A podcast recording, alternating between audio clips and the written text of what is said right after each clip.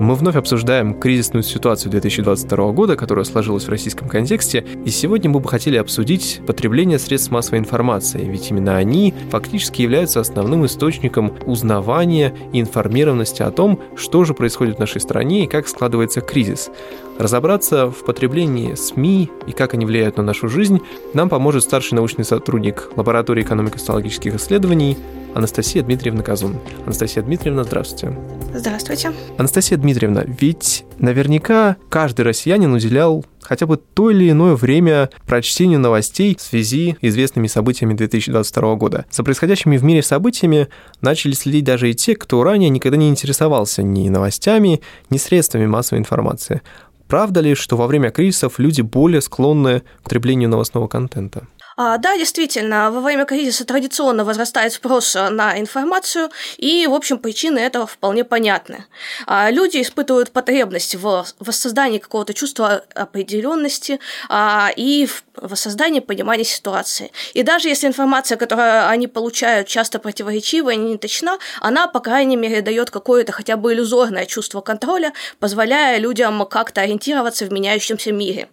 Но при этом, хотя спрос на информацию и растет, а, информационный контент, который транслируют медиа, становится в этот момент более травмирующим. В частности, все мы знаем, что новости в целом носят негативный характер. Хорошая новость не новости. Если мы включим любой новостной выпуск а, в практически любой стране мира, а, мы увидим очень много очень неприятных вещей. Ситуация кризиса закономерно, новостной поток становится еще более негативным. И это, естественно, может вызывать у людей некоторые негативные эмоции. Этот поток информации становится очень обширным. А о кризисе говорят э, едва ли не из каждого утюга, и в результате у людей может возникать информационная перегрузка, когда вы чувствуете, что вы тонете в этом информационном потоке и уже не знаете, куда деться от происходящего, а и как с этим жить. А это в том числе может иметь некоторые негативные последствия для поведения людей, для планирования ими своих действий. Психологи это называют словом аналитический паралич, когда информации становится настолько много, что вам становится уже затруднительно принимать какие какие-либо решения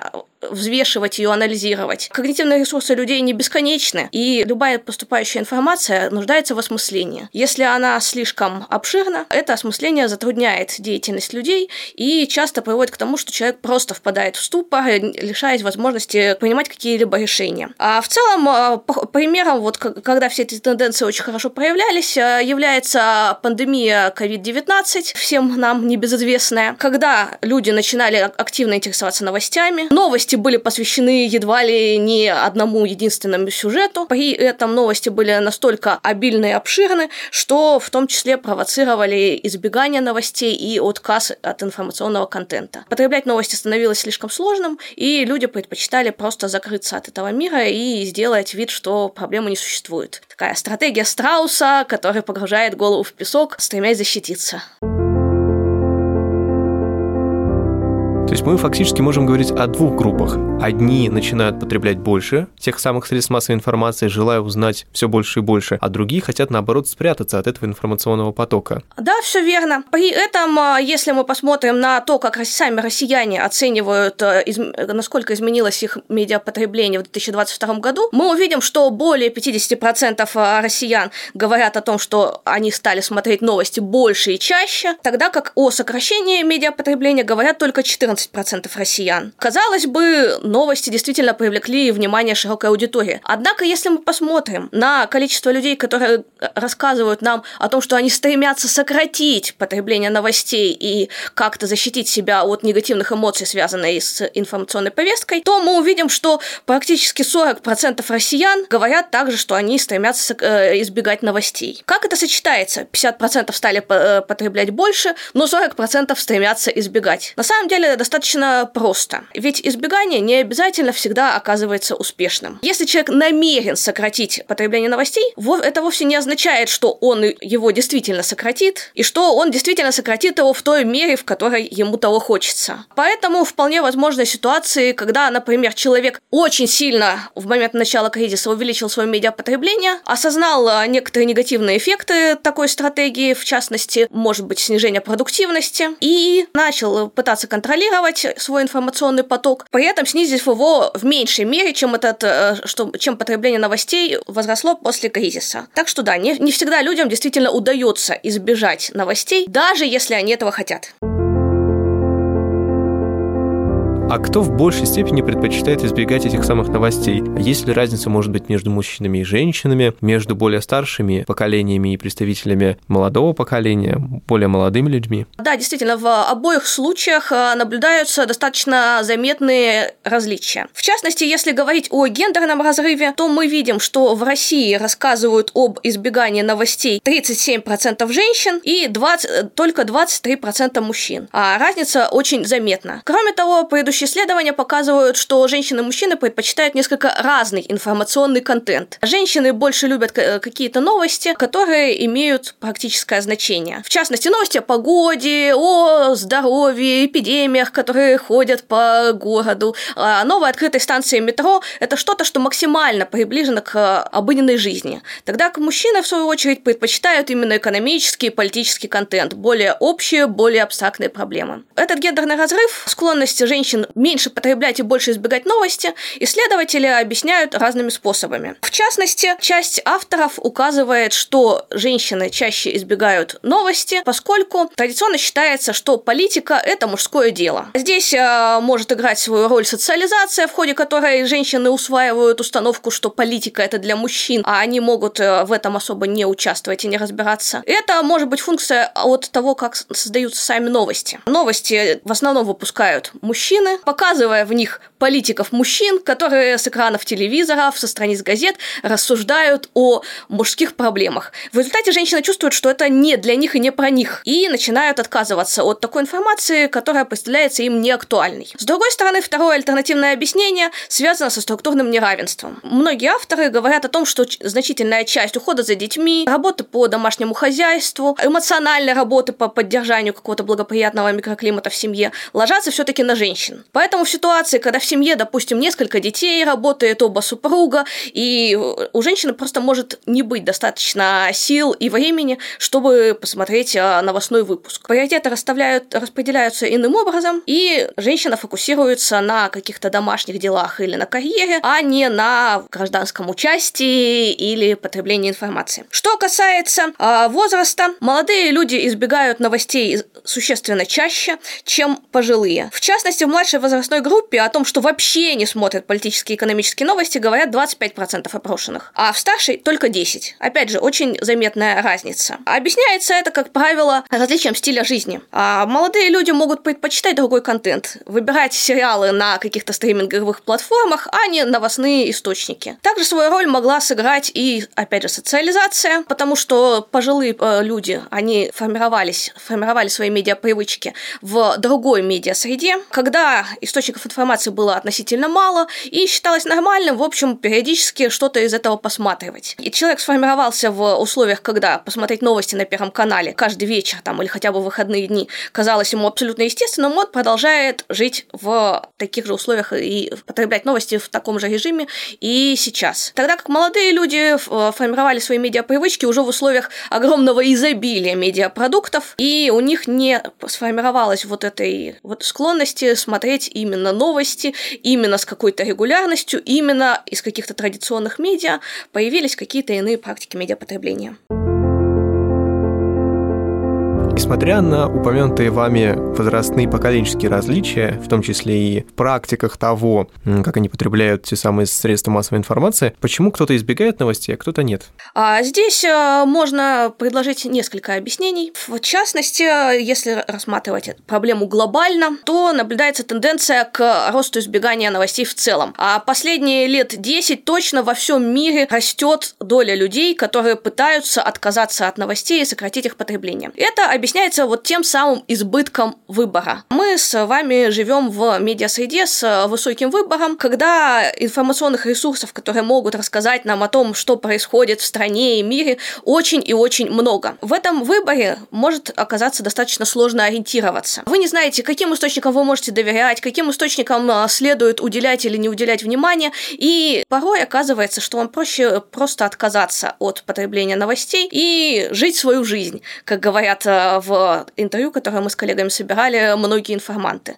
А просмотр новостей люди предпочитают проживание собственной жизни. Если говорить на индивидуальном уровне, как правило, к избеганию новостей людей подталкивают негативные эмоции, которые эти самые новости вызывают. Люди рассказывают, что новости часто провоцируют у них чувство тревоги или вызывают апатию, и, естественно, если вы испытываете какие-то негативные переживания, посмотрев новости, вы начинаете стремиться к избеганию всего этого. Конечно же, свою роль также играет и доверие медиаресурсам. Наши данные показывают, что почти половина россиян часто сталкиваются с противоречивыми новостями, которые, на их взгляд, нуждаются в проверке. А если вы сомневаетесь в том, что информация, которую вы потребляете, достоверна, то полезность этой информации для вас становится неочевидной. И, соответственно, потребность в ее получении снижается. Это также может подталкивать вас к избеганию новостей. Также отказ от новостей может быть связан с отсутствием интереса к этой теме. Ну, не, не интересно вам, что происходит в мире политики и в мире экономики. Вы любите смотреть развлекательные сериалы, музыкальные клипы, какие-то тиктоки, и вы смотрите то, что доставляет вам большее удовольствие. У вас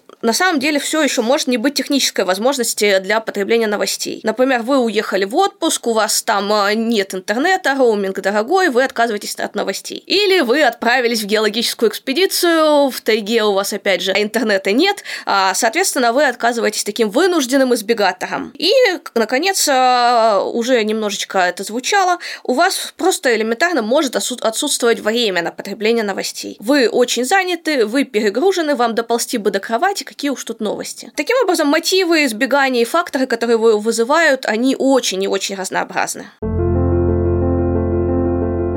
А как совсем избегающие новостей люди, если не брать совсем исключительные примеры с тайгой или с путешествиями, узнают о том, что происходит в мире? Ведь отслеживание некоторых тенденций порой критично важно для принятия решений, касающихся собственной жизни. Исследователи сейчас часто говорят о существовании такого эффекта, как новости находят меня. В том мире, в котором мы живем, мы часто не обладаем возможностью полностью закрыться от поступающей информации. Даже не потребляя новости намеренно, мы все равно их получаем, пролистывая ленту, ленту в социальных сетях, переписываясь с друзьями, которых считают нужным поделиться с нами теми или иными сообщениями. Как правило, когда говорят об эффекте новости находят меня, исследователи говорят именно о таком случайном потреблении через неинформационные интернет-ресурсы и социальные сети. При этом, естественно, важными оказываются и социальные контакты, в том числе в офлайне. Вы можете невольно становиться участником обсуждения, которое затеял кто-то из ваших друзей. Вы можете э, невольно услышать э, какую-то информацию когда едете в такси. Если таксист слушает новости, вы тоже погружаетесь в этот информационный поток. И, наконец, э, вы можете, опять же, становиться получателем каких-то информационных э, рассылок через социальные сети, через офлайн персональную коммуникацию. В интервью одна из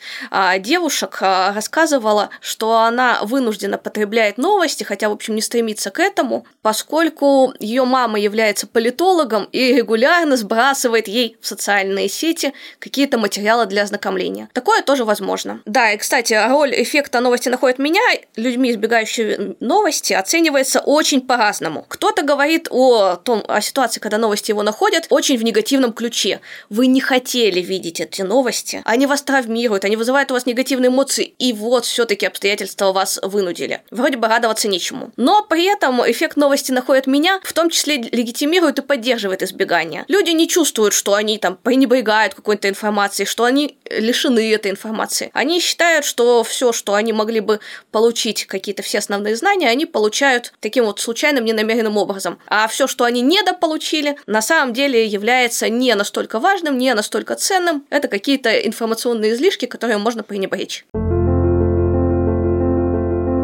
И ведь вопрос, читать или не читать средства массовой информации, избегать их или нет, это еще и в первую очередь о знаниях, например, политической обстановки или каких-то экономических тенденций. При отсутствии соответствующих знаний все эти СМИ — это лишь некоторый набор разрозненных фактов, не так ли? Есть ли какая-либо информация о том, насколько россияне уверены в своих знаниях? В целом россияне достаточно высоко оценивают свои знания. Так, 33% россиян отмечают, что хорошо понимают политические и экономические события в России и в мире, и почти 20% 40% с этим согласны частично. Так что более половины россиян в целом считают, что они достаточно хорошо осведомлены в происходящем. При этом почти 40% из тех, кто не смотрит новости, отрицают понимание политических и экономических событий. То есть отказ от новостей заставляет людей хуже оценивать свои знания. Но при этом а, активное потребление новостей не обязательно делает людей более компетентными в политических и экономических вопросах в реальности. А ранее, во время кризиса 2008 года, было показано, что люди, которые часто подвергались воздействию экономических новостей в этот период, начали оценивать свои знания как более высокие, в том числе свою финансовую грамотность. При этом тесты, которые оценивали адекватный, э, а, а, актуальный уровень знаний, не показали никаких изменений. Просто когда вы о чем-то слышите постоянно, вам кажется, что вы это понимаете хорошо и что вы обладаете достаточно полной и правильной информацией. Это совсем не обязательно так. Но это создает ту самую иллюзию контроля, к которой люди стремятся. Действительно, здесь играет роль и субъективный фактор, как раз то, о чем вы говорите. Та треть россиян, что считает, что разбирается в современной ситуации, может думать, что понимает, что происходит, но в своем понимании или знании также и заблуждаться. В чем, однако, люди никогда не заблуждаются, что их никогда не обманывает, так это их чувства. Они ведь никогда не врут. Воздействует ли как-то потребление средств массовой информации на психологическое самочувствие или на ментальное здоровье, которое сейчас столь важно? А, да, конечно. А, избыточное потребление новостей может а, приводить к некоторым негативным эффектам а для психологического и, как показывают отдельные исследования, в том числе и для физического здоровья, тогда как избегание часто связано как раз с вот этими негативными эмоциями, которые люди испытывают. Россияне, которые увеличили потребление новостей, чаще сообщают об ухудшении собственного психологического состояния. 40% россиян, которые стали смотреть больше новостей, говорят об ухудшении их э, ментального здоровья в 2022 году. При этом среди людей, медиапотребление которых не изменилось, об этой проблеме говорят в два раза меньше, только 19% опрошенных. То есть рост медиапотребления, по-видимому, связан с ментальным здоровьем. Что интересно, если мы разговариваем с людьми о том, какие чувства у них вызывает тот или иной новостной контент, а люди очень часто описывают свои эмоциональные переживания в медикализированном ключе. Они используют э, такие термины, как тревожность, депрессия, панические атаки, а в том числе некоторые описывают, что они принимают какие-то а, препараты, которые позволяют им Э, справляться с этой ситуацией или обращаются за помощью к специалистам. В целом дискуссия об эмоциях оказывается очень смещена в медицинскую плоскость, и, наверное, это тоже связано с тем, что эмоциональные переживания – это не только неприятные чувства, но и в том числе некоторая а, угроза благополучию человека. Анастасия Дмитриевна, ведь мы сегодня много говорим про потребление СМИ, а оно, как известно, сейчас зачастую происходит на просторах интернета, нежели, например, при помощи телевизора или уж тем более газет или радио, как это было раньше. Ведь это очень разные источники информации по своей форме. Влияет ли эта самая форма на то, каким образом люди читают новостные сводки? Да, конечно. А в том числе именно массовое потребление информации из интернета создало такое явление, как думскроллинг, о котором начали говорить совсем недавно недавно в контексте панд- пандемии COVID-19. А это ситуация, когда человек избыточно э, потребляет медиа, чувствует эту болезненную избыточность, но при этом не может отказаться от вот этого избыточного просмотра негативного новостного контента. Думскроллинг возникает в ситуации избытка информации, которая доступна в интернете. Раньше у людей не было возможности слишком сильно увеличить свое медиапотребление. Оно, конечно, увеличивалось в кризисной ситуации, так например, после 11 сентября, а, после теракта 11 сентября в США в два раза выросла телевизионная аудитория, но при этом вы все равно были ограничены традиционными медиа и тем контентом, который он предлагает. Вы можете прочитать газету, но когда она закончилась, вы вынуждены приостанавливаете свое потребление контента. Вы можете посмотреть новостной выпуск, но он тоже достаточно короткий. Когда он заканчивается, вы начинаете смотреть какой-то фильм, который начинается после него. Интернет создал возможность потреблять новости нон-стоп, не останавливаясь. И некоторые некоторые люди попали в эту ловушку. В том числе у нас был информант, который рассказывал, что в моменты пикового медиапотребления он в среднем ежедневно проводил 13 часов в новостных телеграм-каналах. Раньше ему бы это просто не удалось. Было несколько каналов, где ты мог посмотреть в определенное время новости. Был, были газеты, которые, понятно, тоже заканчивались достаточно быстро. 13 часов потреблять новости было просто невозможно. В современном мире это оказывается доступно. И, в общем, то, естественно, это достаточно сильно меняет ситуацию. И, кстати, это порождает довольно-таки экзотичные практики просмотра новостей. В частности, думскроллеры рассказывают, что, например, они настолько не могли прервать просмотр какой-то передачи, что посмотрели новости в ванной или принимая душ. А, естественно, раньше они были лишены этой возможности. Принимая душ довольно сложно читать газету, и телевизор у вас, скорее всего, в ванной комнате тоже не висит. Сейчас это оказывается им доступно. Или же кто, кто-то рассказывает, что не может остановиться и смотрит новости в состоянии алкогольного опьянения, при этом на утро забывает все, что посмотрел, и вынужден перечитывать это все по новой, но тем не менее он не может остановиться и прервать это потребление контента. В целом, думскроллинг рассматривается как э, такая отклоняющаяся практика медиапотребления, как что-то, что угрожает ментальному здоровью человека, и, возможно, она стала именно в медиа-среде с высоким выбором, которая сейчас нам доступна. Действительно, это звучит очень интересно. Сегодня мы обсудили множество интригующих и весьма нетривиальных фактов, которые раскрылись в рамках доклада, подготовленного лабораторией экономико-социологических исследований. И о своем вкладе в этот доклад нам сегодня рассказала Казун Анастасия Дмитриевна, старший научный сотрудник лаборатории экономико-социологических исследований. Анастасия Дмитриевна, спасибо. Спасибо вам.